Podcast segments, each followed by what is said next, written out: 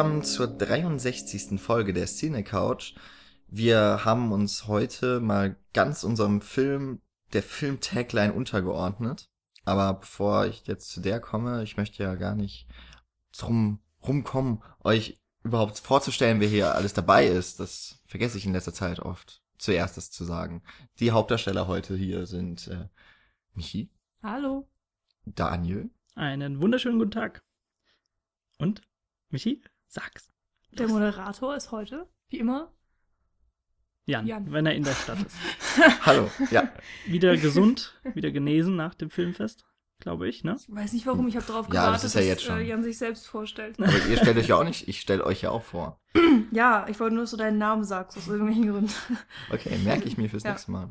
Ich war, hm. Ist, so rum geht das auch. Wenn ich allerdings sage, heute sind dabei und, und niemand weiß, wer sich äh, jetzt gerade melden soll, dann ist es natürlich doof. Ähm, Alles so kompliziert. okay. Rolle rückwärts. Äh, wir haben uns der Tagline des Films, den wir heute besprechen, voll untergeordnet. Change one thing, change everything. Und dazu haben wir noch äh, Babygeschrei im Ohr. äh, ja, manchmal kommt eben doch alles anders als geplant. Und deswegen haben wir heute nicht den Klassiker Eraserhead, den wir eigentlich eh für die nächste Folge geplant hatten, und auch nicht den Kinostart The Raid 2, der wahrscheinlich dann demnächst geplant wird, sondern einen Lückenfüller. Film, ja, ein Lückenfüller, das passt auch super gut zum Film. Ähm, ein Film, den ich als Teenager ziemlich gefeiert habe und nun aus heutiger Sicht noch einmal neu betrachte. The Butterfly Effect. So von den äh, Regisseuren, damit ich das nur einmal sagen muss. Eric Bress und J. Mackie Gruber, die, glaube ich, durch Final Destination noch bekannt sind. Eins Mhm. und zwei. Und ansonsten für mich Ähm, unbeschrieben. Ja, bei der Serie Kyle XY haben sie noch extrem viele Episoden. Ich glaube nicht alle, aber sehr, sehr viele. Haben sie noch Regie geführt und teilweise die Drehbücher geschrieben. Man könnte ihnen so eine gewisse Affinität zu einem bestimmten Genre und einem bestimmten Stil von Film zuschreiben. Darüber möchten wir heute aber nicht Auf reden. Ja, auf jeden Fall kann man ihnen beiden attestieren, dass sie äh, ja nicht nur Regisseur sind, sondern auch äh, immer in den Drehbüchern verwickelt sind. Ich glaube, die haben Genau. sie auch immer beide zusammen dann geschrieben. Also die sind auf beiden Seiten so im Grunde relativ äh, versiert. Aber schauen wir mal, was bei The Butterfly Effect draus geworden ist gleich. Genau. Und äh, wenn wir schon beim Drehbuch sind, Daniel, was passiert denn in diesem Film? Das ist eine sehr gute Frage. Jan, danke, dass du sie an mich weiterreichst. Deswegen bin Äh, ich der Moderator. Aber da stellst du mich schon vor die erste Hürde, die wir heute haben, weil bei Filmen, in denen es teilweise um Zeitreise geht, ist es immer ein bisschen schwierig, die Handlung zusammenzufassen. Trotzdem versuchen wir das Ganze mal, und zwar geht es um äh, den kleinen Jungen, zumindest zu Beginn noch kleinen Jungen Evan, der ja, also ein kleiner, agiler äh, Junge ist und der äh, dann in die Schule geht und äh, dann wird seine Mutter von seiner Lehrerin gerufen, äh, weil er anscheinend ein Bild gemalt hat, das äh, gar nicht den Vorgaben entsprach und das sehr, sehr rüde und sehr brutal ist. Und er kann sich allerdings nicht mehr daran erinnern, dass er das gemalt hat. Und das ist auch so der erste Zeitpunkt, dass bei ihm immer mehr Aussetzer, gewisse Blackouts auftreten, in Form von ja, spontan, spontanem Gedächtnisverlust. Und äh, die werden im Laufe seiner Jugend und auch seiner, äh, seiner Pubertät immer unerklärlicher. Ähm, wir machen einen kleinen Sprung, so wie der Film. Äh, es geht dann weiter, dass er quasi als rebellierender Teenager so ein wenig immer mehr Aussätze ent entwickelt und sie immer mehr zur Gefahr werden und äh, er auch letztendlich mit seiner Mutter wegziehen muss. Und ein zweiter und letzter Sprung eben nochmal, äh, wenn er dann ein Student ist, ein aufstrebender Student, der seit sieben Jahren keine Blackouts mehr hatte und äh, nun sogar Gedächtnisverlust teilweise erforscht und das, glaube an, an Würmern oder so war das. Mhm. Äh, ja, allerdings kommt es dann dazu, dass er einen Blick in seine Tagebücher wagt, die er seit, ich glaube, dem siebten Lebensjahr äh, verfasst hat und das bringt so die ganzen den, den ganzen Schwall an Erinnerungen wieder und äh, alles, was er verdrängt hat, äh, prasselt wieder auf ihn ein und deswegen hat er natürlich viele, viele Fragen und konfrontiert auch die, seine früheren Freunde damit. So, das erstmal zur, zur grundsätzlichen Handlung. Ähm, wir sollten jetzt vielleicht sagen, dass der Film, wie ich schon angemerkt habe, Zeitreiseelemente behandelt und deswegen wäre es natürlich gut, wenn wir auch konkret über die einzelnen Tatsachen reden können. Deswegen würde ich jetzt einfach mal eine Spoilerwarnung raushauen, wenn ihr damit einverstanden wärt. Wir ja. jetzt wieder die Hörer. Erstmal ihr, die Hörer können eh nicht auf, äh, einwirken auf unser Gebrabbel hier. Ja, die können natürlich höchstens entscheiden, ob sie jetzt äh, den Podcast abschalten oder weiterhören möchten. Denn äh, wir haben uns im Vorfeld äh, beraten und waren eigentlich alle der Meinung, dass wir äh, wirklich jeden Aspekt des Films besprechen möchten, äh, allein auch um dem Gewusel Herr zu werden, das in diesem Film nun einmal einfach herrscht. Und ja, das geht nicht anders, ohne wirklich konkrete ähm, Handlungen nennen zu können und so weiter und so fort. Und was ja auch noch interessant ist, das kann man jetzt auch nochmal erzählen, ähm, bevor bestimmte Leute abschalten, die nicht alles hören wollen. Es gibt ja verschiedene Versionen des Films. Es gibt einen äh, Director's Cut und eine Kinoversion. Und dann gibt es noch ähm, insgesamt vier verschiedene Enden. Hm, genau. Wobei, glaube ich, drei Enden Sind's, die gehören zum sehr. einen Film und das eine Ende gehört zum Director's Cut. Genau würde ich jetzt irgendwie so sagen. Ja. Ja, und über die wollen wir dann natürlich auch reden. Das heißt, wir können kaum den Film behandeln, beziehungsweise die verschiedenen Macharten, ohne von vornherein das Ende des Films ähm, zu verraten. Genau, und wir sprechen eben heute vornehmlich über den Director's Cut, wobei ich habe ihn jetzt äh, nur noch mal so rudimentär heute immer mal aufgeschnappt. Äh, ich habe tatsächlich den Film zuletzt im Fernsehen gesehen. Hm. Äh, dementsprechend, das war die Kinofassung, zusätzlich allerdings mit Werbung. Aber ähm, genau. Aber ich bin auch noch mit dem mit der Handlung des, des Directors Cuts vertraut und deswegen kann ich vielleicht mhm. dann noch mal ein paar Unterschiede, die ich merke, mal ja. schauen, ob wir dazu kommen, äh, noch mal darauf aufmerksam machen. Aber ansonsten soll es heute hier um den Director's Cut gehen. Genau. Und äh, wer sich wirklich ähm, detailreich mit den verschiedenen Unterschieden befassen möchte, kann einfach auf äh, schnittberichte.com ähm, nachlesen, wie denn die einzelnen Fassungen so geschaffen sind, was die Unterschiede sind und so weiter. Da steht alles immer m, mm, sehr schön aufgelistet mit sehr vielen schönen Bildern auch zur Hilfe. Genau, und äh, nachdem wir jetzt auch die Spoilerwarnung direkt in eure Fresse gehalten haben, äh, kommen wir auch, würde ich mal sagen, so zum springenden Punkt einfach des Films, also zum Casus Knacktus. Äh, und zwar findet er dann heraus, wenn er ja ein, wenn er Student ist, wenn er schon erwachsen ist und mehrere Jahre lang keine äh, by the way, wir haben noch nicht gesagt, dass der, dass der Mann von Ashton Kutcher Nee, bei den Darstellern waren wir noch gar nicht. genau, äh, verkörpert wird. Aber das jetzt erstmal nur am Rande, das können wir bestimmt gleich nochmal aufrollen.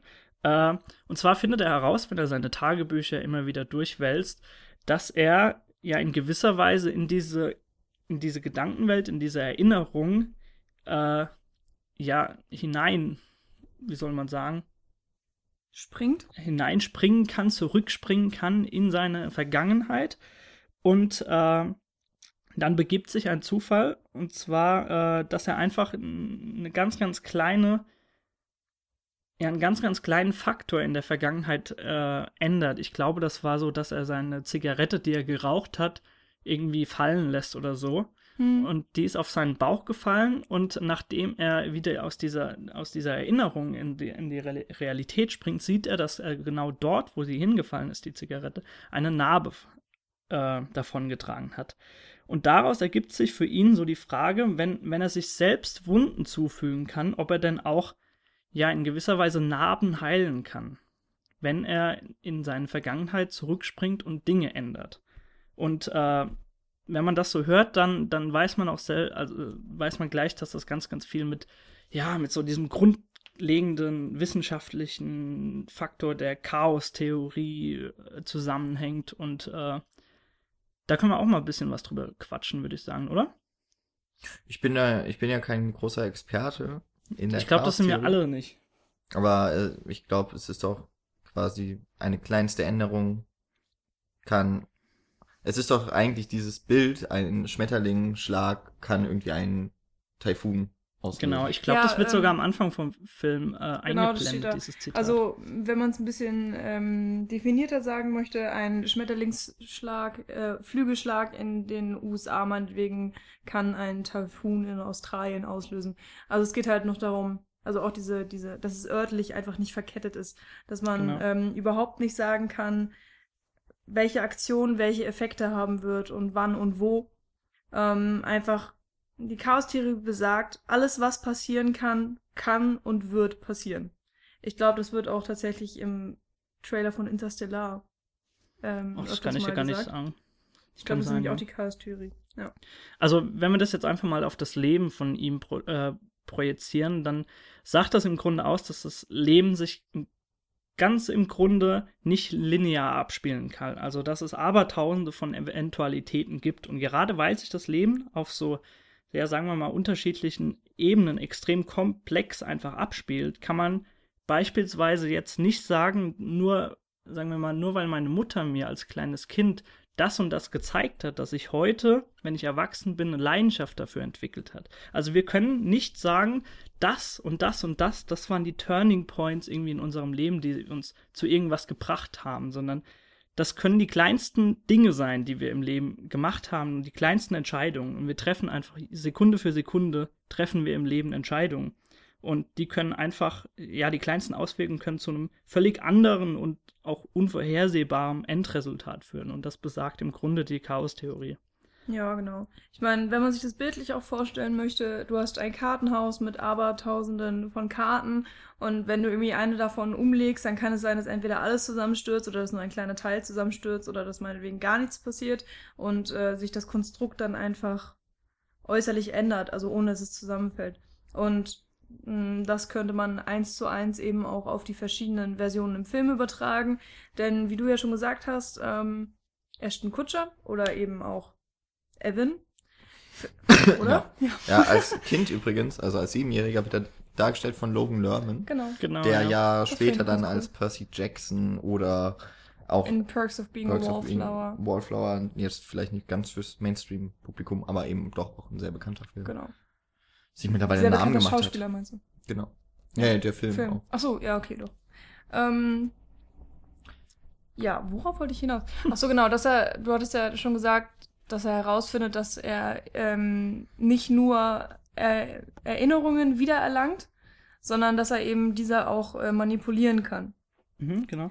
Und es äh, wird tatsächlich relativ schnell schon herausgefunden. Ich glaube, so nach einer halben Stunde im Film. Ich habe mir mal versucht, so ein bisschen die Zeiten zu merken. Ähm, und im Grunde möchte er einfach nicht an sich sein Leben ändern, sondern das seiner Mitmenschen. Und es ist natürlich wichtig, dass wir vielleicht dann noch kurz erstmal über die anderen Personen reden.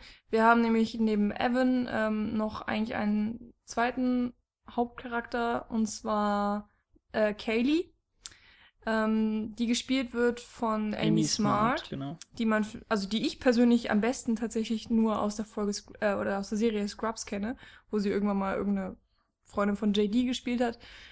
Und ähm, Kaylee spielt eben auch schon das ganze Leben lang von Evan eine wichtige Rolle für ihn. Und Ja, so, so die Sandkasten, die Jugendliebe von ihm ist das. Genau.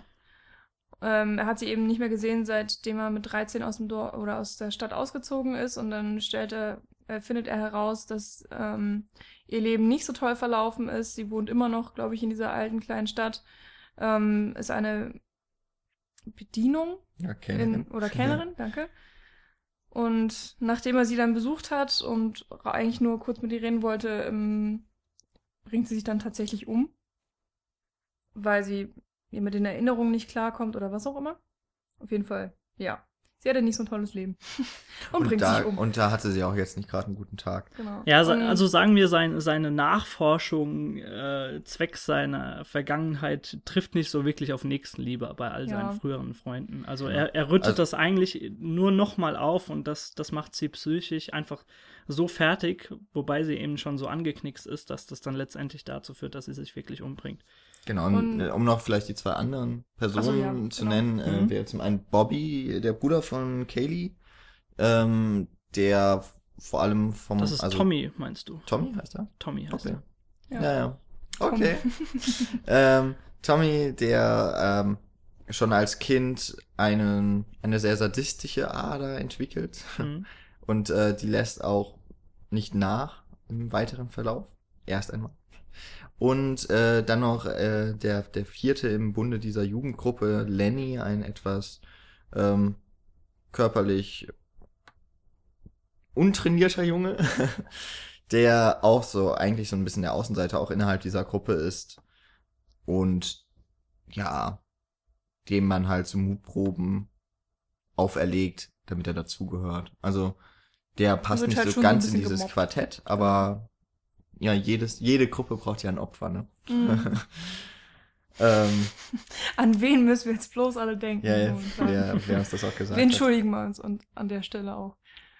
Genau. Ähm, und im Grunde alle Entwicklungen und Veränderungen auch die und Erinnerungen häng, hängen immer wieder mit diesen vier Personen zusammen. Ja. Mal mehr, mal weniger. Genau, und es ist halt immer, also es wird immer versucht, nachvollziehbar darzustellen, wenn äh, das und das Event geändert wird, was passiert dann mit der jeweiligen Person und ähm, wie Jan schon meinte, mal ist die eine Person mehr im Vordergrund, mal die andere. Und eigentlich dreht sich aber tatsächlich alles um Kaylee. Also das ist für die Figur von Evan immer die, der Motivationspunkt. Also er möchte eigentlich, dass es Kaylee gut geht, äh, dass sie glücklich ist und natürlich wäre es für ihn am schönsten, wenn sie dann auch noch zusammen sind, äh, wenn sie dann ähm, mit 20, genau, das ist die dritte Altersstufe, dass sie dann zum Beispiel mit 20 zusammen irgendwie aufs College gehen und Dritte so weiter und so fort. Entwicklungsstufe. Ja, also es fängt halt, also du hast ja das Alter, wo sie sieben sind, dann Genau. sind sie alle kleine Kinder, dann sind sie 13 und machen ganz viel Blödsinn in ihrer Clique. Und dann sieht man eben Evan, wenn er 20 ist und studiert und äh, dann eben anfängt herum zu experimentieren mit seinen Gedanken.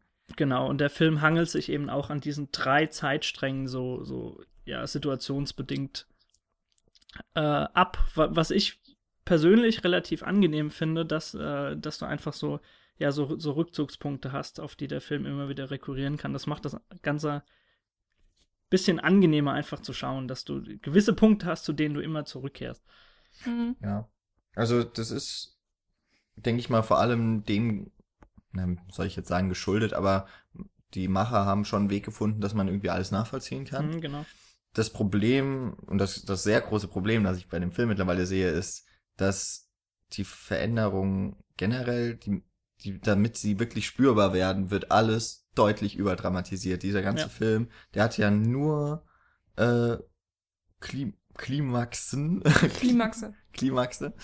Äh, und zwar die ganze Zeit. Also da passiert ja nichts irgendwie, was normal wäre. Und nirgends gibt es irgendwo Mhm. mal eine, einen Punkt, wo eine, eine Situation einfach nur als Lappalie mal angesehen Ja. wird. Es ist alles vollkommen immer, immer das Maximum. Ja, das ist einfach die Krux davon einfach auch, wenn du, wenn du sagst, okay, wir wählen jetzt drei oder sagen wir mal, ich weiß nicht, wie oft was geändert wird, sagen wir mal vier Turning Points und da rekurrieren wir auch immer wieder zurück drauf. Äh, das wirkt natürlich automatisch dann etwas konstruiert und überdramatisiert. Ja. Das ist ganz Das- klar, aber man muss da halt Vor- und Nachteile echt abwägen. Ich, ich kann mir jetzt kein, keine Alternative vorstellen, äh, wie es besser hätte funktionieren können. Das Problem ist auch, dass jede Situation einfach so deutlich gezeichnet werden muss, dass wir uns später dran erinnern. Hm. Also jede Kleinigkeit, die in diesem Film passiert, passiert eigentlich mindestens doppelt, weil sie ja eben ähm, mit der 20 Jahre alten Person von Evan nochmal wiedererlebt wird. Und ob es jetzt in derselben Situation ist oder in einer veränderten Version, ist erstmal egal. Aber jede Perso Situation passiert mindestens zweimal. Es gibt sogar eine Szene, die ähm, Pädoluf Pädophilie äh, Ja. Ich glaube, Genau. die, die wird viermal oder so gezeigt, weil es einfach so viele verschiedene Versionen auch davon gibt. Ähm, und das, ja, ist halt einerseits ein bisschen anstrengend, weil man, man kommt sich so ein bisschen veräppelt vor, wenn man immer wieder, ah, weiß ich nicht, kriegt man das Gefühl, einem muss auf die Sprünge gehel- geholfen werden, aber man hat sie eigentlich schon längst verstanden. Ähm, ist halt sehr schwierig, damit umzugehen, also finde ich jetzt persönlich. Ähm, aber ich wüsste auch ehrlich gesagt nicht, wie man das wirklich anders machen sollte. Mhm. Ähm, ob das jetzt noch besser ginge, darüber, ähm, ja, das finde ich schon.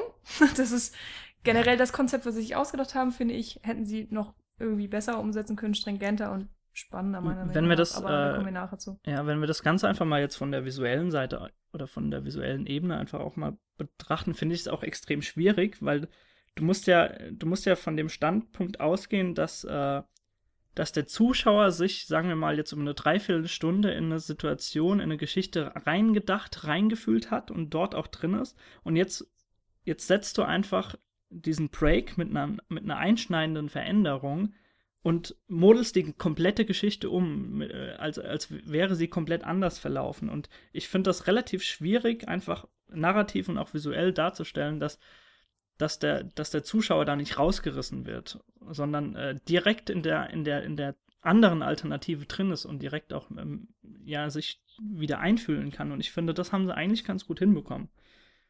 Ja, also was ich halt vor allem meine, nehme das Beispiel, wir haben es ja schon angesprochen, dass sich Kaylee umbringt, nachdem sie ihn wieder sieht. Genau. Da ist schon mal irgendwie das Erste, sie haben sich sieben Jahre lang nicht gesehen, erkennen sich aber sofort. naja, okay. Ja. Ähm, aber okay, nach diesem Treffen bringt sie sich um. Ja, klar. Also ist vollkommen nachvollziehbar nicht.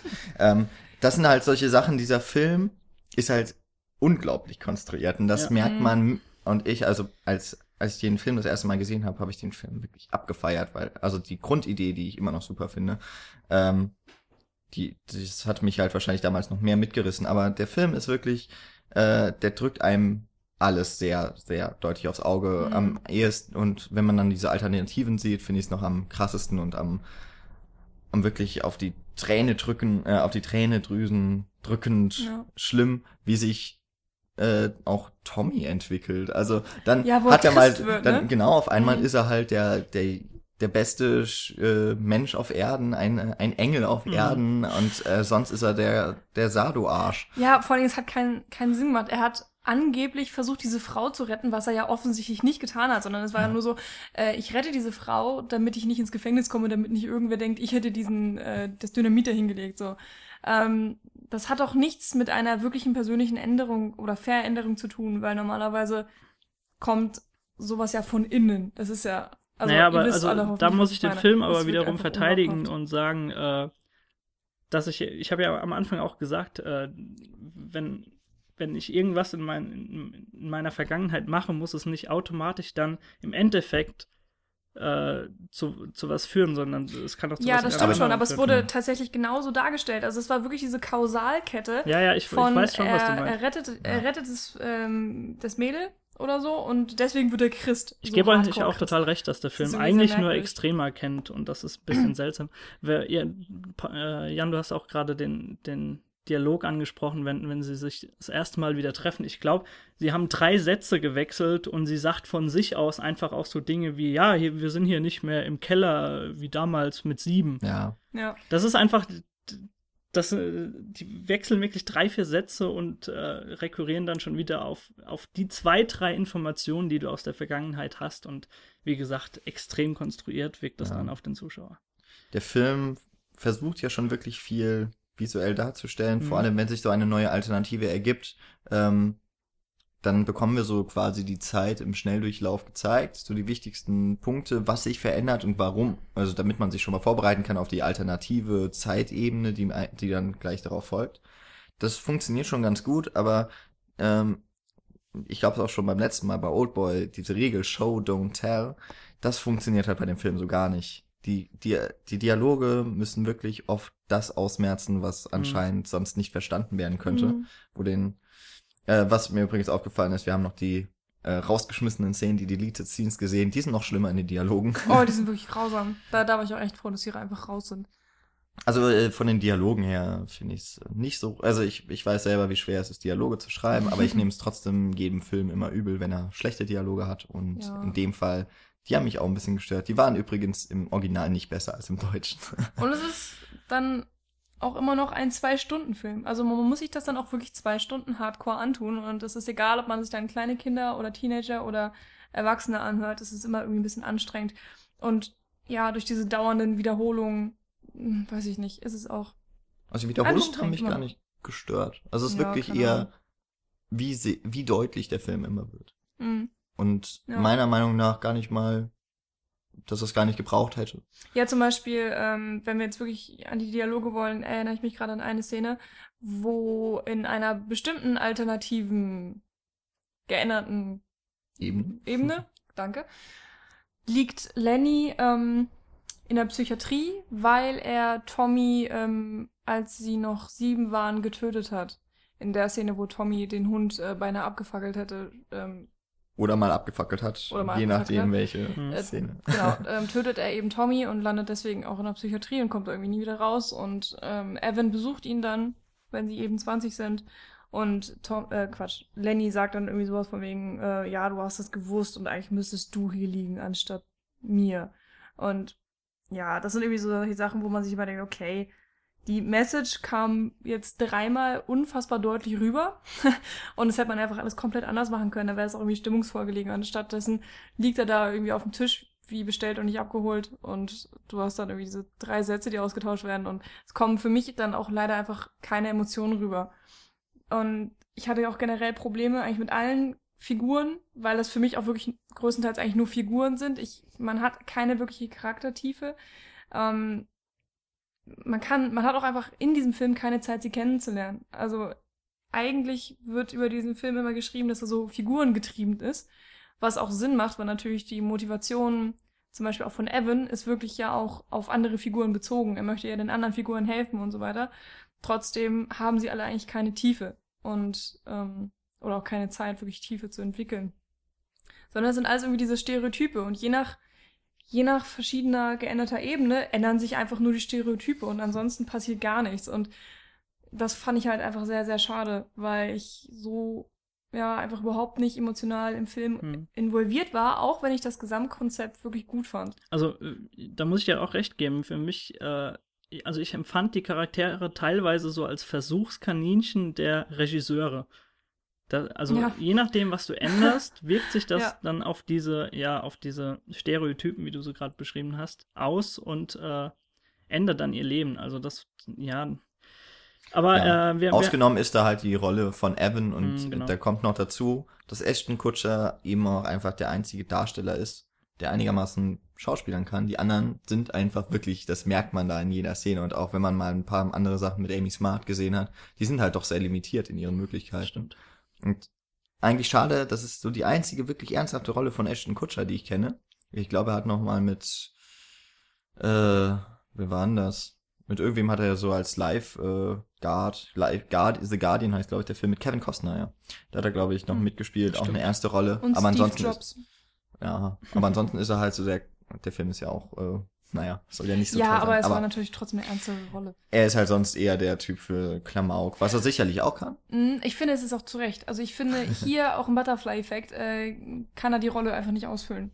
Ähm, also ich habe einfach in ganz vielen Filmen, äh, Quatsch, sorry, in ganz vielen Szenen, wo man vor allen Dingen auch sein Gesicht von nahem sieht, habe ich so das Gefühl, okay, er, er imitiert, er schauspielert wirklich extrem und er kann einfach die Figur oder sein Charakter, meinetwegen Charakter, kann er einfach nicht zu 100 Prozent ähm, wirklich darstellen. Also das fand ich Mhm. wirklich schade. Ich, er ist nicht unbedingt eine Fehlbesetzung, das möchte ich nicht sagen, aber er hat es für meine Begriffe auch wirklich nicht perfekt gemacht. Da hätte man noch viel dran arbeiten können. Ähm, ich merke jetzt, dass wir sehr stark in so eine negative Richtung abgleiten. Deswegen würde ich auch gern ein, zwei äh, positive Argumente für den Film in, den, in die Runde werfen. Und zwar, ähm, wenn wir mal ganz grundsätzlich zu diesen, ja, zu diesen stressbedingten Blackouts, wie sie zu Beginn zumindest vermuten, äh, vermutet werden, dass das einfach stressbedingt äh, verursacht ist, äh, zurückkehren, äh, finde ich, dass das auf der Bildebene äh, relativ äh, sinnvoll umgesetzt ist. Also es, es wird ja immer quasi per Ellipse dann nach vorne gesprungen. Also äh, machen wir mal eine ganz kurze Kette beispielsweise, wenn er zu Beginn einfach in der Küche steht und auf einmal das, das Messer in der Hand hat. Das sind immer so Dinge, wo du dir als Zuschauer noch zusammenreimen kannst, was da einfach passiert ist. Er ist an die Schublade gegangen, hat sich dieses Messer herausgenommen, hat er gestanden, weiß aber nichts mehr davon.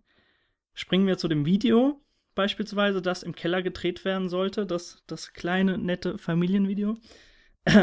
ähm, Ja, also der Vater von Kaylee dreht ein, ein kleinen Kinderporno. Kinderporno Genau. mit seiner eigenen Tochter und eben dem Nachbarsjungen Evan. Genau, und äh, da hörst du auch noch quasi, komm, äh, äh, Kinder, wir verlagern das in den Keller und dann zack, wacht er dort eben auf.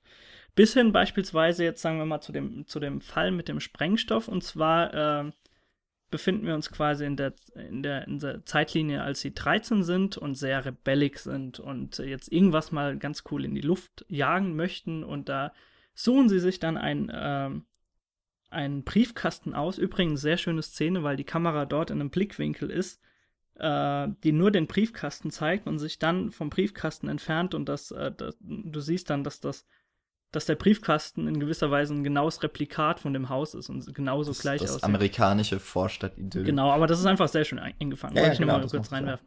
Äh, genau, und äh, dort werfen sie quasi die, diesen Sprengstoff äh, in, in den Briefkasten und dann ist, äh, ja, kommt wieder eine El- Ellipse zu tragen und es springt äh, relativ weit nach vorne. Das heißt, ähm, ja, die, die, die Narration springt immer mehr. Das heißt, also ich will Mhm. damit sagen, dass äh, Die Blackouts immer Genau, größer zum werden. Beginn kannst du selbst aufgrund einfach der Narration noch sagen, was passiert ist. Aber irgendwann werden so die Sprünge eben so groß, dass der Zuschauer den gleichen, sagen wir mal, den gleichen Wissensstand wie der Evan hat. Und das finde ich einfach sehr, sehr schön gelöst, gerade in der, ja, sagen wir mal, ersten halben, dreiviertel Stunde, bevor er überhaupt bewusst aktiv merkt, dass er in der Zeit springen kann.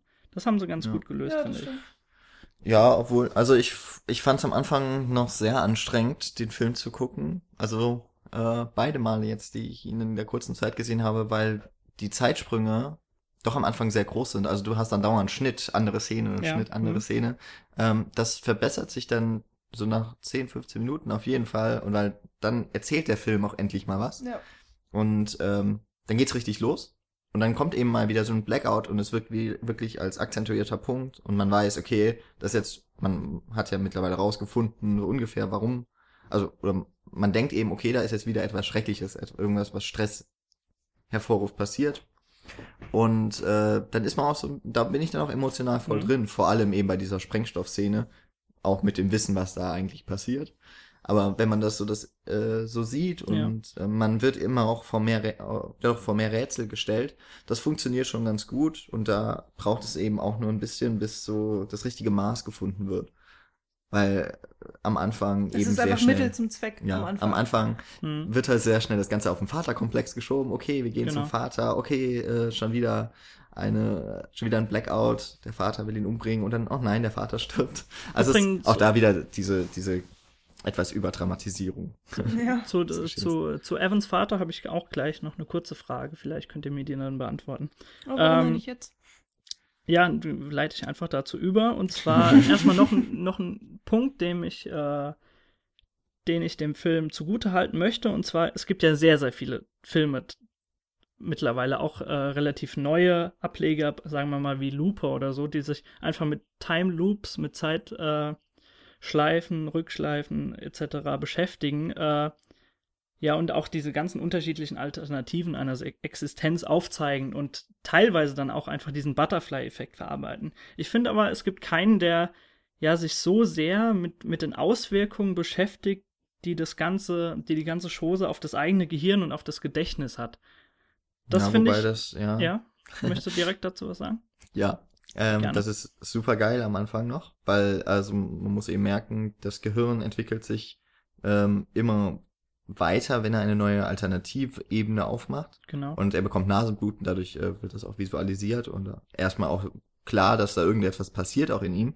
Das Problem ist nur, dass er am Ende damit gar kein Problem hat.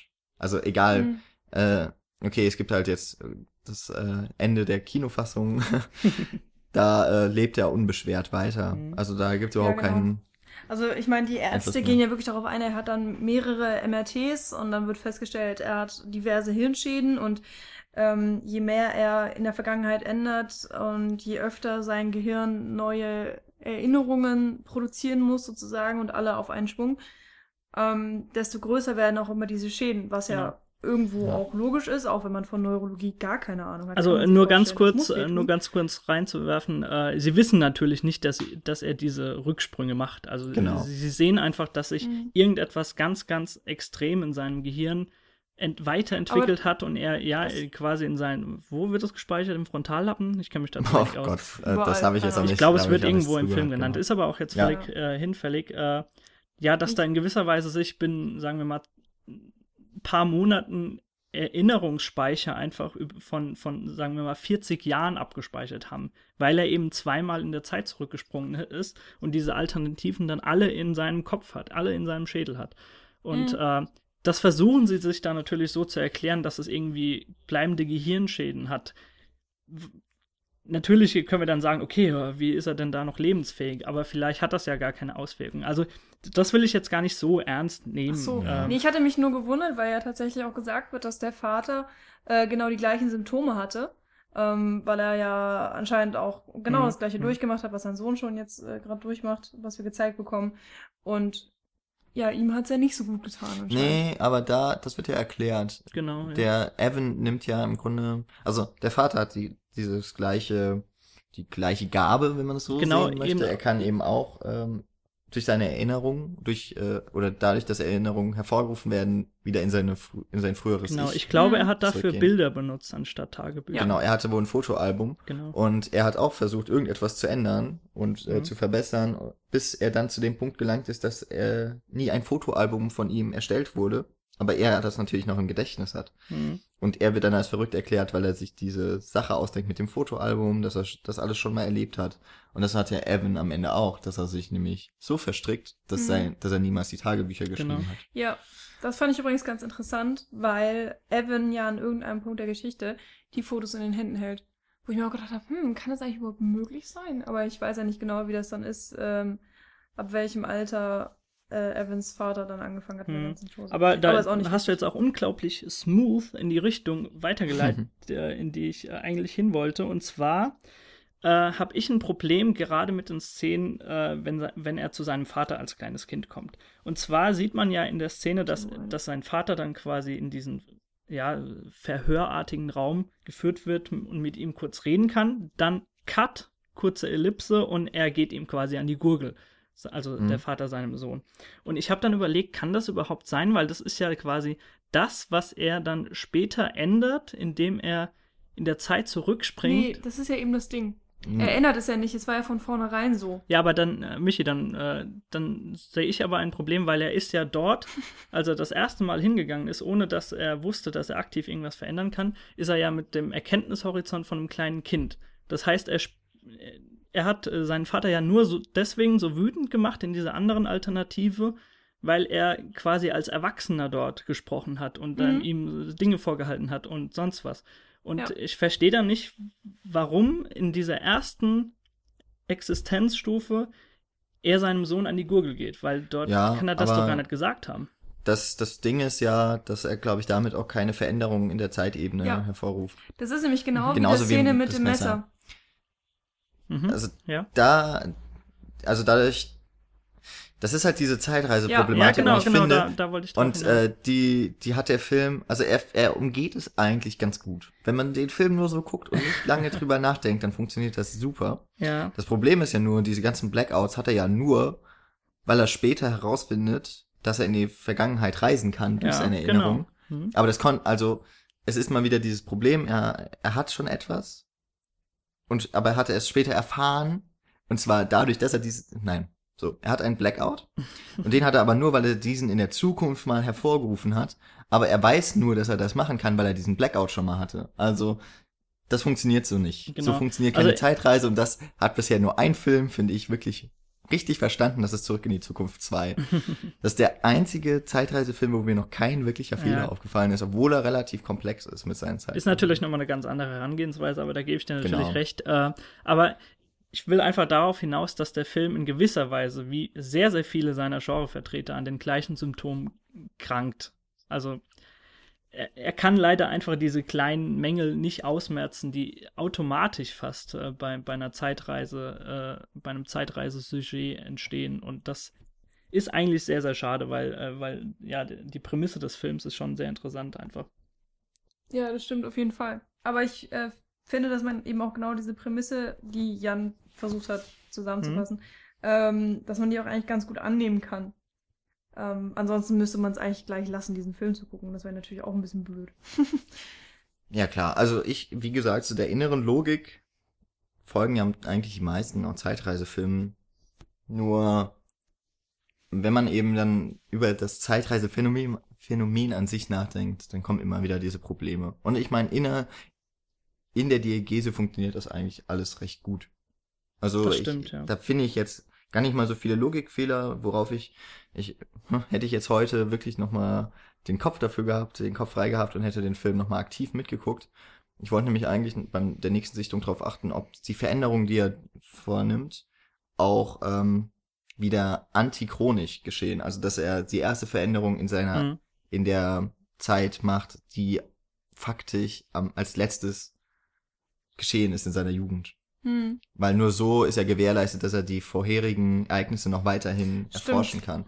Aber ich glaube, und das aber habe ich jetzt auch nur so mit einem halben Auge eben mitbekommen, ich glaube, das funktioniert. Also Ja. wenn er wirklich die Änderungen vornimmt, also er reist ja vorher auch schon mal in Sachen zurück, aber da verändert er halt nichts. Ja. Und dadurch äh, geht alles seinen gewohnten Rahmen. Genau, also ich habe Ähm, da auch keine, keine Ich glaub, das Anschlussfehler in, in dem Sinne erkannt. Ähm, Hm. ich glaube, dass das, das funzt relativ gut. Deswegen, also so vom, vom Konzept, konzeptuellen Gedanken, der Plan, auch die Umsetzung finde ich super. Mhm. Ähm, was ich übrigens noch gelesen habe, dass die, der Kameramensch sich da auch sehr, sehr viel Mühe gegeben hat und für jede verschiedene alternative Ebene auch ein anderes, ähm, einen anderen Film benutzt hat. Oder Überhaupt so. dieser, dieser Und- Film wurde noch auf Celluloid gedreht. Ja, ganz cool. Und das eben, jede Ebene sollte visuell anders aussehen. Und ähm, ich habe nicht durchgehend drauf geachtet, aber mir sind auf jeden Fall sehr viele Unterschiede auch aufgefallen. Zum Beispiel, wenn Ashton Kutcher dann keine Arme mehr hat, oder Evan. Ja. Und ähm, Amy Smart ist mit Lenny, Lenny? mit Lenny zusammen. Dann gibt es so eine Dialogszene, wo dann immer Shot, Reverse-Shot äh, gemacht wird und Amy Smart ist in so unfassbar orangenem Licht und hinter ihr sind Blumen und alles ist wunderhübsch. Und dann wird auf Ashton, Kut Ashton Kutcher gezeigt. Und er ist so, so eine bleiche Leiche eigentlich ähm, und alles ist grau und trist und ne, ne, ne. Und ja, da wird auch schon sehr viel visuell gespielt, auch natürlich mit den ähm, Animationen, die im Film natürlich immer wieder vorkommen, zum Beispiel diese Schrift, die dann anfängt aufzuflackern, sobald zu wackeln. ähm, Was übrigens sobald sehr, sehr gut Zeit visuell umgesetzt ist. Das finde ich extra ziemlich cool, wenn man auch dem Film sein Alter mittlerweile ziemlich doll ansieht. Ähm, Und vor allem halt das geltende Budget. Das, ja, 13 Millionen sind einfach nicht genug. Kann ich da kurz ja noch was dazu? CGI-Effekte damals. Ja, klar. Äh, und zwar, äh, das habe ich nur äh, nebenher mal gelesen oder ich, genau, das war in, irgendeine, in irgendeinem Interview, was ich äh, irgendwie vor einem halben Jahr gesehen habe oder so. Und zwar haben die äh, Vis Visual Effects Macher und auch der Kameramann gesagt, dass sie es erst so umsetzen wollten, wenn er quasi in diesen ja in die Vergangenheit zurückspringt, dass, äh, dass nur die einzelnen Teile, die sich um die Person her herum äh, befinden, also sagen wir mal Vasen, Bücher etc., dass das alles gegeneinander äh, wackeln sollte und dass die Person an sich äh, fest im Bild verankert sein sollen. Und Mhm. äh, das haben sie dann gemacht. Da haben sie äh, also Pre-Visuals erstellt und äh, was weiß ich alles. Und es hat äh, also äh, das hat grauenhaft ausgesehen. Das war, das war scheinbar ganz, ganz schlimm und dann haben sie sich erst dazu äh, äh, entschlossen, dass wirklich alles gegen sich, gegen und gegeneinander äh, ja so, so zittern soll und auch, dass die Person in, auf mehreren Ebenen und dass ja, dass gerade dort äh, so eine Tiefe erschaffen werden soll, dass er wirklich so äh, reingesaugt wird und darum soll es ja quasi auch gehen, äh, in die psychologische Tiefe so des Filmes auch einzutauchen und so. Ja. Äh, also das haben sie echt visuell sehr, sehr gut hinbekommen, muss ich sagen. Wo, was hatten wir gerade Ja. noch gesagt? Hatten wir noch mal Ähm, einen anderen nee, Punkt das war's im angesprochen? Grunde. Ich würde jetzt vielleicht nur äh, noch kurz vom Fazit vielleicht über die verschiedenen Ja. Enden sprechen. Ja, also gern. im Grunde geht's ja nur um die, um die zwei Versionen, die im Director's Cut und im Theatrical Cut dann Mhm. äh, gemacht wurden und eben für den Ki für die Kinofassung wurden drei Varianten gedreht, aber die alle recht ähnlich sind. Ähm, es geht ja im Grunde dann darum, dass Evan eine eine letzte Veränderung vorführt und dort unterscheiden sich dann die beiden Sch äh, Schnittfassungen.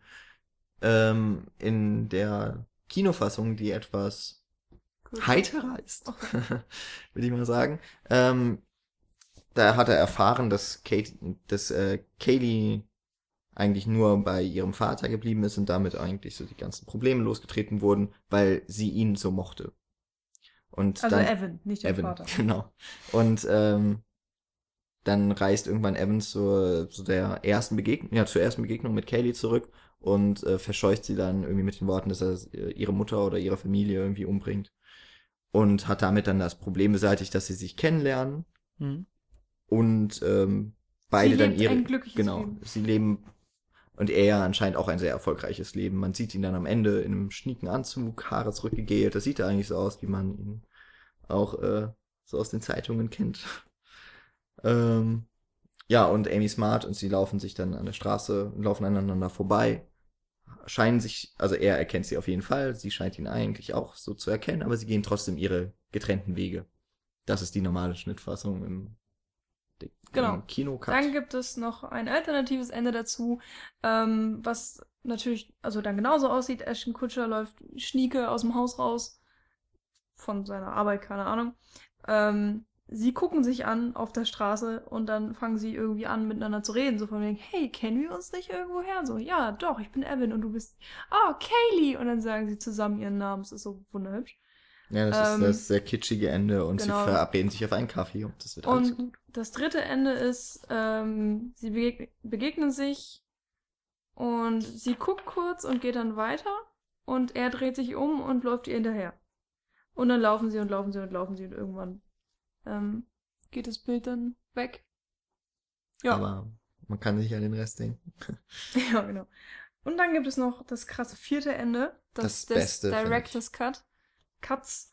Ähm, da wird dann nämlich auch innerhalb des Films, der ist dann insgesamt, glaube ich, so fünf, sechs Minuten länger als die Kinofassung, äh, wird innerhalb des Films noch gesagt, dass Ashton, äh, also dass Evan eigentlich noch zwei Geschwister hätte, aber das waren, also seine Mutter hatte zwei Totgeburten. Und dann gibt es noch eine Szene bei einem, einer Handleserin, wie heißt das denn? Medium oder ein sowas. Medium und äh, die Handleserin sagt dann zu Evan, sie haben gar keine Lebenslinie, sie dürften eigentlich gar nicht auf der Welt sein Mhm. und äh, sie haben keine Seele, sie sollten ga- gar nicht geboren worden sein. Und dann erzählt ihm eben seine Mutter von den zwei Totgeburten und im Endeffekt ist das Ende dann so, dass er sich, ähm, dass er in so einer psychiatrischen Handlung ist, er guckt sich das Video an und das ist dann seine Geburt. Also seine Mutter ist gerade auf dem Weg in den Kreis, ja. Kreissaal. Ähm, und er benutzt dann das Video, um In den Mutterleib Ja, es ist eigentlich ziemlich eklig, in die Vergangenheit zurückzukehren und dann ist er eben dieses Baby. Und er entschließt sich, sich im Mutterleib schon umzubringen, indem man sich mit der Nabelschnur erwürgt und somit seine gesamte Existenz von vornherein verhindert. Ja. Genau. Und halt das Krasse, und das finde ich an, das hat so das, äh, das ist halt auch das Ende, das irgendwie am meisten nachwirkt. Vor allem, weil man dann denkt, okay, hat die anderen, die anderen beiden Babys, so. die sie erwartet hat, die haben wahrscheinlich genau das gleiche Gen Ja. geerbt vom Vater. Die Idee fand ich auch echt cool. und das finde ich ist, also es ist halt wirklich ein fieses Ende und ähm, Stimmt.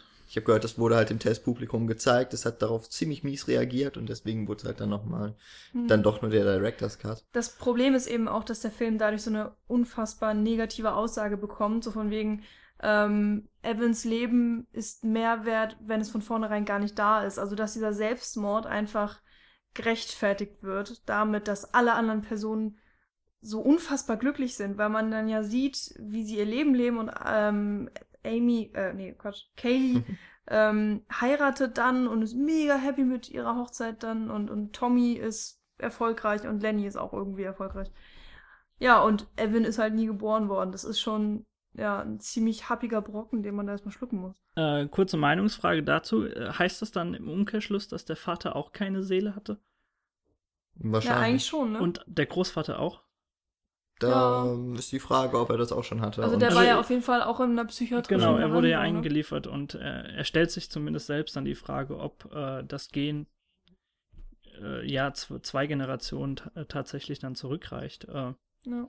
kann, Ja, und- weiß ich jetzt nicht. Also ich meine, der Großvater wird dann ja wahrscheinlich auch die erste Person gewesen sein, die überhaupt, obwohl nee, Tagebuch hat man ja auch schon vorher geführt. Also, Schreiben aber- konnte man davor schon, ja. ja, ich war eben voll in Fotos. Ähm, naja. Auf Äh, Schiefertafeln haben übrigens, was, was mich schon interessieren würde, und da wird sich vielleicht doch nochmal der Audiokommentar, ähm, würde Mhm. mich doch nochmal reizen, nämlich äh, Ashton Kutscher ist eben am Ende in dieser psychiatrischen Anstalt im Büro seines Psy Psychiaters eingebrochen in der Nacht und guckt eben einen Film, schön auf 8 mm Projektor. Und man sieht nie ihn zusammen mit dem Bild. Also ich wäre echt interessiert, aber es sind beide in beiden Filmen die gleichen Szenen, nur es wird hier Kuleshov-Effekt Ah, ähm, ein, ein Ach, anderes. Video dann dem Zuschauer im Gegenschuss dann präsentiert. Es wäre echt interessant zu wissen, ähm, welches Video er da gesehen haben soll hm. beim Dreh. Oder ob er vielleicht gar keins gesehen hat. Ja, also irgendwas lief auf jeden Fall. Ja. Aber es ist halt schon so ein bisschen die Frage auch, worauf Ja, er sich da stimmt. einstellen musste. Sehr, sehr interessant. Weil, weil, also es sieht im Endeffekt, es ist, es sind die gleichen Einstellungen. Aber Mhm. ist ja trotzdem nicht ganz unerheblich. Ich gehe mal davon aus, dass es die des Directors Cuts ist. Mhm. Jan, äh, du hast jetzt so ein unglaublich smartes Wort reingeworfen. Ich habe zwei Worte. zwei Worte sogar äh, reingeworfen, nämlich Kuleshov-Effekt. Und da wir ja ein sehr informierender Podcast sind, könnten wir ja kurz mal sagen, was das überhaupt ist. Gut, ich weiß jetzt nicht, wie der Herr Kuleshov mit Vornamen hieß.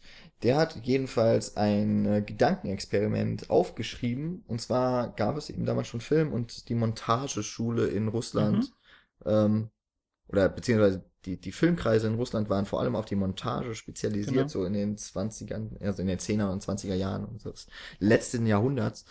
Und äh, Kuleshov hat sich eben, hat von einem Darsteller gesprochen, von einem Theaterschauspieler, den man, ähm, den man filmt und der soll eigentlich ein ausdrucksloses Gesicht zeigen. Und man hat dann, und man setzt diesem Gesicht, diesem ausdruckslosen Gesicht ein Bild dagegen. Also quasi dann eben auch im Schuss-Gegenschuss-Verfahren mal ein, äh, ein, Te ein Teller mit Nudeln. opulentem Buffet oder ein Tisch mit Buffet.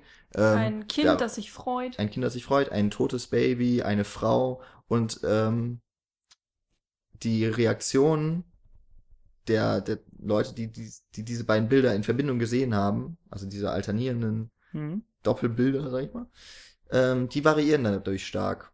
Und der Kind-Lashov-Effekt ist eben, also äh, um das jetzt noch gerade so zu sagen, wenn er, wenn jetzt eben der Mann mit dem ausdruckslosen Gesicht da, das reichhaltige Buffet sieht, wo von den meisten aus, äh, haben die meisten in seinem Gesicht herauslesen können, dass er Hunger hat.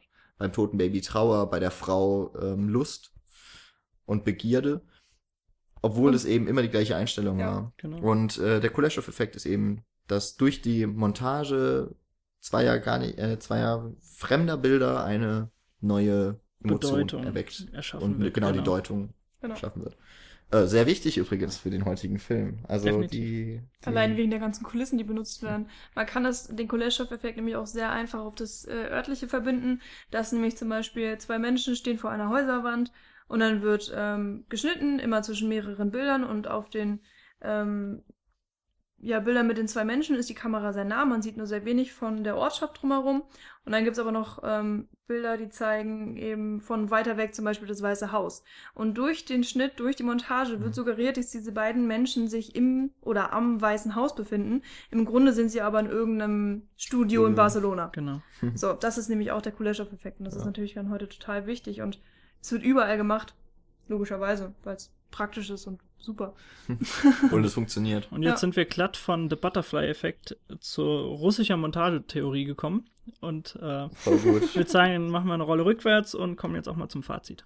genau. Ja. Jan, fang doch mal an. Ja, ich fange mal an. Ich habe es ja schon ziemlich durchklingen lassen. Ich ähm, werde mich im Grunde jetzt auch kurz halten und wiederholen. Ich, ich finde nach wie vor das Konzept des Films, ich mag auch Zeitreise-Thematiken, obwohl sie meistens eben nicht sehr sinnig sind, ähm, mag ich sehr gerne, sehe ich sehr gerne. Und ähm, die Prämisse dieses Films eben, dass man, dass leichte Veränderungen einen großen Einfluss, einen auch gut intendierte Veränderungen eine schreckliche Auswirkung haben können. Das finde ich ist äh, wirklich toll und ähm, überra äh, und auch äh, gut dargestellt in diesem Film. Eben mit dem großen Manko, dass alles so überdeutlich ist. Also ich, ich kann den Film einfach nicht ernst nehmen dadurch. leider. Also das ist einfach alles too much. Und zwar von Minute eins an ähm, da noch durch die etwas unbeholfene Art und Weise in diese Geschichte reinzuführen und später dann eben, dass man sich vieles durch Dialog, vieles durch zu äh, Schema F geladene Szenerien kaputt macht, was eigentlich alles schon einem zu Füßen lag. Also äh, ich würde sagen, das ist mal ein klares Beispiel erstens von geblendeter Teenager-Erinnerung und zweitens von ähm, der Produzentenseite aus, dass man das Potenzial einfach nicht ausgeschöpft Mhm. hat. So, Ladies first oder soll ich? Mm, Ja, dann mache ich einfach mal. Das war jetzt meine zweite Sichtung tatsächlich äh, von dem Film. Und äh, ich möchte hier kurz Nils zitieren, weil er tatsächlich äh, mir geschrieben hat heute nochmal, ah ja, das ist der Film, der von Mal zu Mal oder von Sichtung zu Sichtung schlechter wird. Und ich hatte es tatsächlich auch so, dass ich jetzt wirklich gedacht habe, okay, ähm, ich werde die Wertung meines des Films, die ich ihm gegeben habe, nicht unbedingt ändern, aber irgendwie wird er durch jede Sichtung nicht, auf jeden Fall nicht besser und vielleicht sogar schlechter, weil man immer mehr über diesen Film nachdenkt und ähm, alle Fehler ja auffallen oder mehr auffallen. Und das finde ich ähm, sehr, sehr schade. Ist, ähm, ich finde auch, das Konzept ist super. Die Idee dahinter ist großartig. Und ich finde es auch sehr mutig, äh, wie sie das umgesetzt haben, dass sie ja diesen Film überhaupt gedreht haben. Vor allen Dingen, weil sie nicht so viel Geld hatten. Und ähm, ich glaube, ich habe gelesen, sie haben, glaube ich, fünf Jahre an einem Drehbuch gearbeitet, bevor der Film überhaupt ähm, gedreht wurde. Und das ist alles schon bemerkenswert. Und ich finde auch, dass man den Film mal gesehen haben sollte. Aber leider ist das Drehbuch, beziehungsweise die ganze Geschichte, die ganzen Charaktere sind nicht so toll ausgefeilt, wie ich das gerne gesehen hätte. Ashton Kutscher kann mich eigentlich wirklich kaum überzeugen, außer tatsächlich in den romantisch-komödiantischen Szenen. Da finde ich ihn sehr erfrischend und natürlich, weil ich nicht das Gefühl habe, dass er da so sich verkrampft, wie er es in den anderen Szenen für mich getan hat. Ja. Ja. Das war's? Gut. Ja, äh, glaub, dann präsentiere ich euch jetzt noch eine, eine Alternative zu Jans Meinung, passend zum Film. Und zwar, ähm, ich finde auch, dass, also ich empfinde das immer so ein klein wenig als Hassliebe, was ich für Zeitreisefilme empfin- empfinde. Ich sehe sie unglaublich gerne, aber es man, man trifft dann einfach auf diese Punkte, auf diese. Es müssen nicht unbedingt große Logiklöcher sein. Es, es langen in Zeitreisefilmen einfach die kleinsten Faktoren, die man einfach nur kurz hinterfragen muss und schon wird man in gewisser Weise aus der Szenerie rausgeholt. Und äh, das ist jetzt so, ich glaube, das war jetzt meine vierte oder sogar schon fünfte Sichtung von The Butterfly Effect und diese Faktoren treten dann natürlich zuhauf auf. Gerade, äh, also wir haben es jetzt schon äh, genug breit getreten, dass der Film sehr, sehr konstruiert und äh, in Extrema verhaftet wirkt. Und äh, ja, sei es drum. Ähm, ich finde den Ansatz des Filmes einfach grandios. The Butterfly-Effekt einfach rein wissenschaftlich den als Grundlage zu legen. Und in meinen Augen verfolgt der Film auch so den Ansatz, ja, dass, dass aus Angst vor dem prinzipiellen Chaos weiteres Chaos einfach geradezu eingeladen wird. Also äh, ich, ich habe euch beiden äh, kurz vor der Aufnahme ja gesagt, warum es meiner Meinung nach überhaupt äh, Zeitreisefilme gibt. Also zum einen entweder, weil die, weil die, Menschen an sich sehr, sehr neugierig sind und einfach alles wissen möchten und gern dann in die Vergangenheit, in die Zukunft springen. Und der zweite wichtige Punkt, warum es Zeitreisefilme nach mir, nach meiner Meinung nach gibt, ist, äh, dass wir einfach allumfassende Kontrolle über unser Leben ausüben möchten. Und äh, das, das, ja, das gibt es in den kleinsten Faktoren oder auch natürlich in großen Entscheidungen.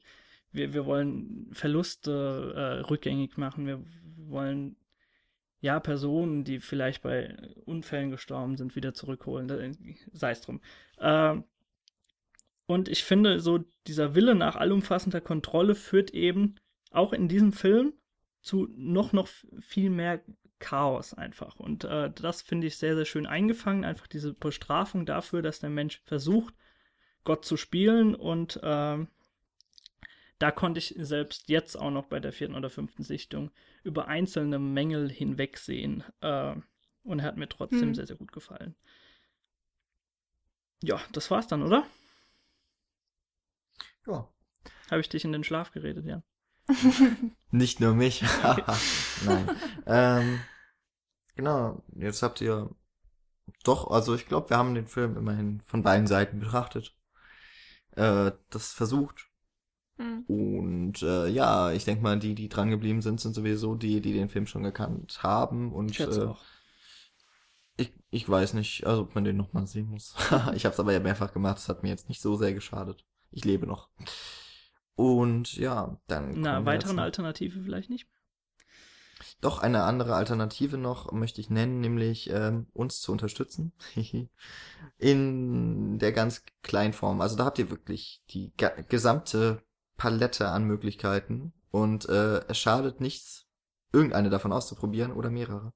Hm. Ähm, der erste Weg wäre natürlich, uns bei iTunes zu abonnieren. Der zweite, uns bei iTunes zu bewerten. Der dritte, bei iTunes einen netten, hoffentlich, Kommentar zu hinterlassen. Der andere dazu bringt, euch das gleich zu tun.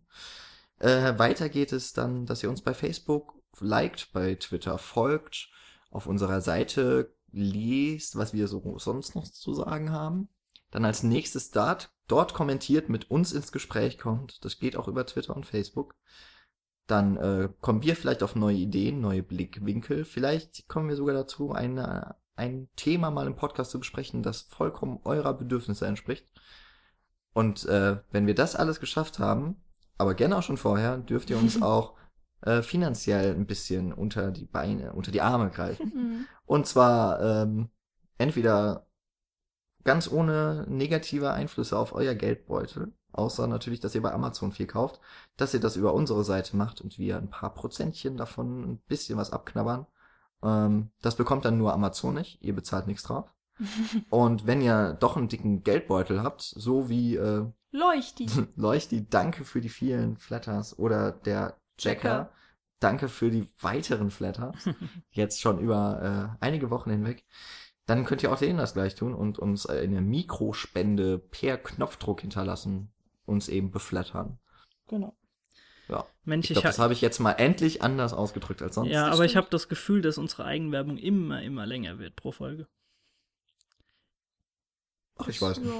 Ich habe mich relativ rangehalten. Ich habe das Gefühl, wenn ich das jetzt noch schneller mache, kommt keiner mehr mit und kann nicht mitschreiben, was er alles zu tun hat. Aber für diesen möglich, äh, wenn das der Fall sein sollte, können wir ja zurückspulen und sich und dann kann man meine Stimme, meine wunderbare Stimme noch einmal hören. Ja, aber das hört jetzt auch auf. Denn wir sind am Ende der Folge. Genau. Und wir haben alle noch einen ganz äh, reichhaltigen Abend äh, Genau. vor uns. Wir verspäten uns jetzt. und verspäten uns jetzt schon um 20 Minuten. Was Ist wir auch nicht okay, alles das tun haben für wir, euch. Äh, wollte gerade sagen, wir, wir haben das sehr gerne getan. Ich fand, äh, das auch war ein schöner Podcast. Ähm, auch wenn er so mehr improvisiert war als alles andere. Aber das gehört eben auch dazu. Mir hat's Spaß gemacht. Ich hoffe euch auch.